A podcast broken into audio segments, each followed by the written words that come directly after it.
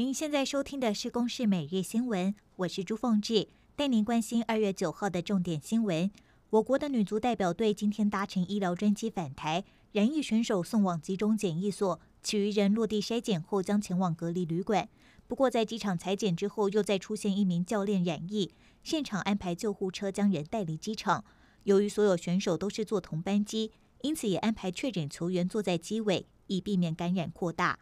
索马利兰外交部长瑞格萨昨天晚间率团抵台，我方由外交部政务次长曾厚仁代表接机。瑞格萨在国宾门没有发表谈话，只表示很高兴来到台湾，而这一趟行程也将会觐见总统蔡英文以及会晤外交部长吴钊燮等人，就台索两国合作领域交换意见。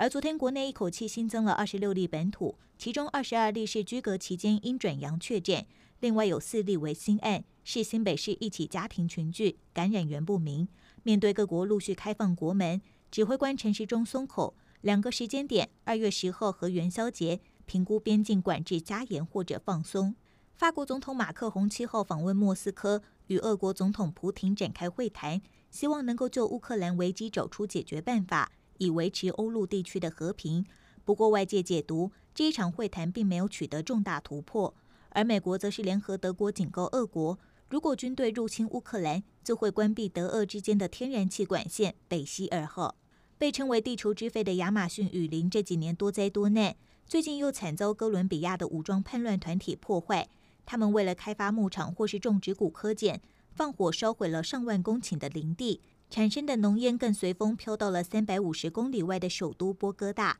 造成严重的空气污染。以上由公视新闻制作，谢谢您的收听。